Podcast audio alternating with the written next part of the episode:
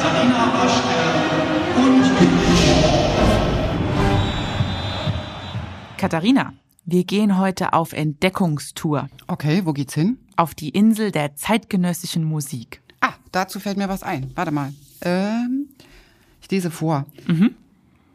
In allen pfälzischen Städten ergibt sich das gleiche Bild. Sobald auf dem Konzertzettel Werke neueren oder neuesten Datums auftauchen, geht die Besucherzahl deutlich zurück.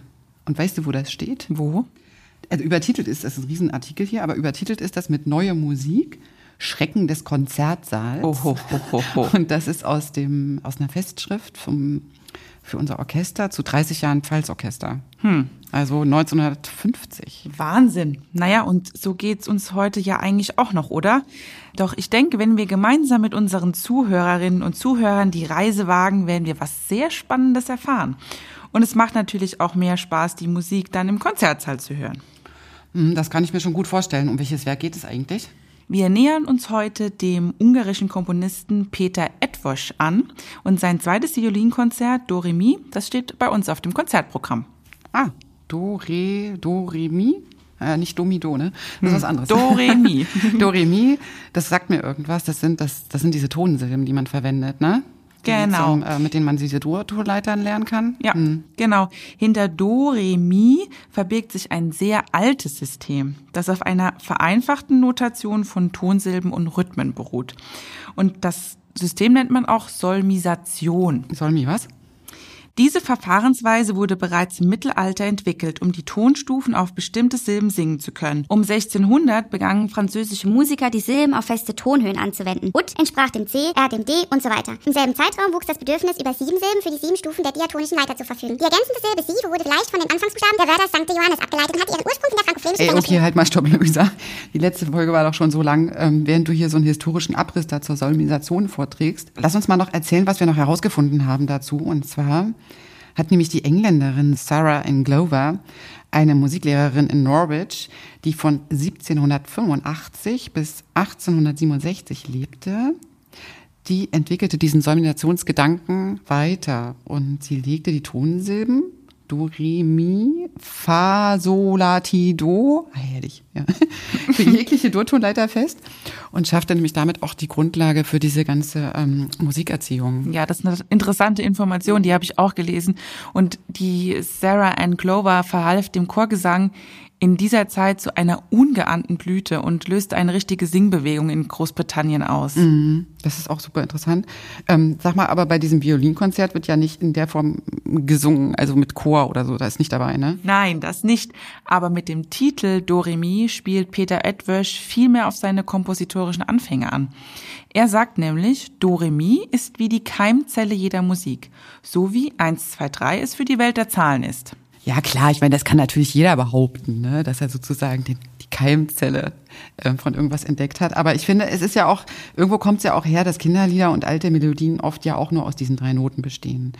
Und ähm, dennoch kann auch zwischen diesen eine ziemliche Spannung erzeugt werden.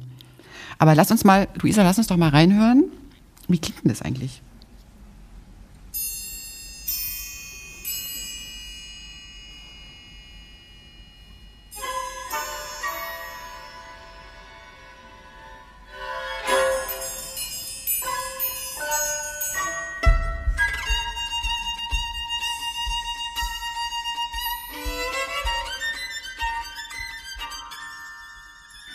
Hast du gehört, wie dieses Stück beginnt? Er beginnt das Stück mit drei Tönen der Triangel. Und zwar in der Abfolge Mi, Do, Re. Das klingt ganz, ganz fein. Man muss wirklich aufpassen, dass man den Beginn des Werks überhaupt mitbekommt und hört. Und dass er mit der Triangel anfängt, na, da muss ich auch irgendwie ein bisschen an meine Kindheit denken. Also, ja, wobei das, glaube ich, echt das super schwere Instrument ist. Ja, also spiel mal total. Triangel im Orchester. Ja, du hast hier schon recht. Ja, das ist, glaube ich, gar nicht so einfach. Was ich an diesem Stück auch super schön finde, ist die Passage der Violine. Das ist nämlich sehr virtuos, also sowohl intonatorisch als auch ähm, motorisch. Die Geigerin Midori aus Japan, unfassbar bekannt und berühmt, hatte das Konzert bei Edwish in Auftrag gegeben und das wurde dann 2013 in Los Angeles uraufgeführt. Hören wir uns doch mal im zweiten Satz einen Teil an, der einem wirklich den Atem raubt, denn es entsteht ein rasanter Dialog zwischen dem Solisten und dem Orchester.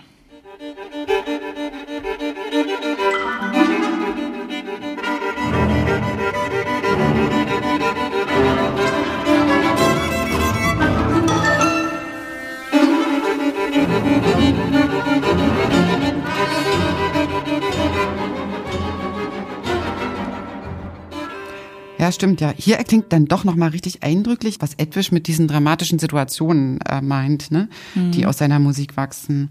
Weil an anderer Stelle sagt er nämlich auch, hier Zitat, Do, Re, Mi zeigt, wie aus einfachen Dingen eine Welt entsteht, Spannung ausgeglichen werden und die Fesseln fallen. Wie poetisch. Naja, wobei ehrlich gesagt, das muss ich jetzt mal kurz noch einschieben, das stellen wir ja auch mal wieder fest, ne? dass die einfachen Dinge plötzlich auch die Welt verändern können. Und die Frage ist ja auch immer, was hat die Musik mit uns zu tun? Und manchmal sind ein kleines liebes Wort oder ein gut gemeinter Ratschlag oder eine kurze Umarmung eben was, was sehr, sehr viel bedeutet.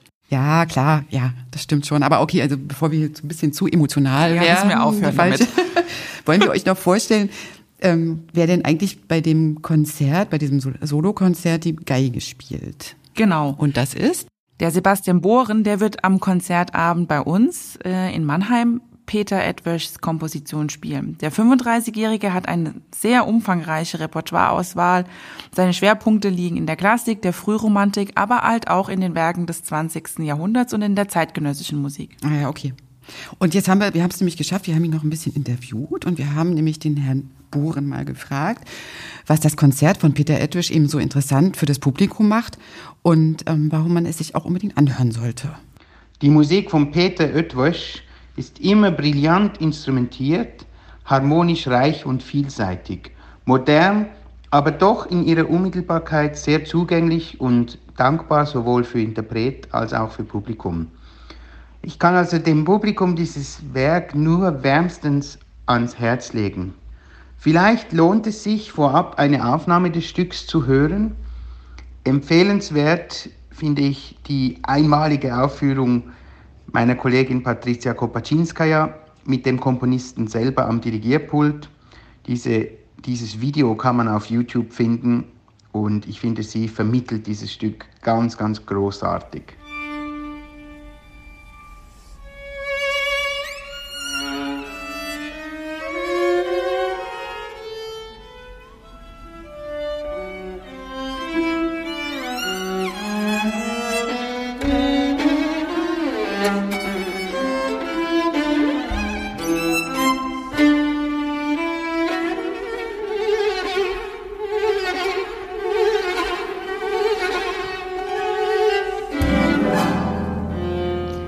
Ich krieg da jedes Mal Gänsehaut, wenn ich mir dieses mhm. Tonbeispiel anhöre. Irre, ne? Also mhm. Wahnsinn.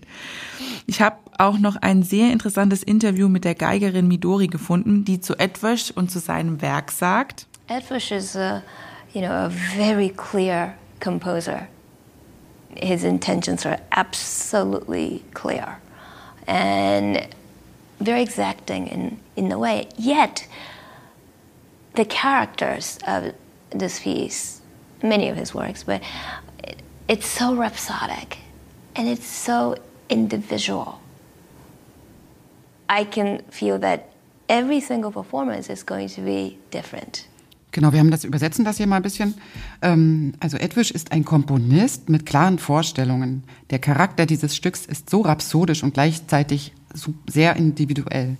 Ich glaube, jede einzelne Aufführung dieses Werks wird anders sein. Nun, und am Ende können wir natürlich auch nochmal den Komponisten selbst sprechen lassen. Er sagt zu seinem Werk, alles weitere will gehört werden. Und dazu laden wir euch, liebe Zuhörerinnen und Zuhörer, natürlich ein. Und zwar am 3. Dezember im Rosengarten in Mannheim. Auf dem Programm stehen zusätzlich die Sinfonischen Minuten von Ernst von Dochnany und Antonin Dvoraks bekannte Sinfonie Nummer 8 in G-Dur. Also rund um ein sehr spannendes Konzertprogramm. Und wir freuen uns mit euch auf eine Abenteuerreise zu gehen.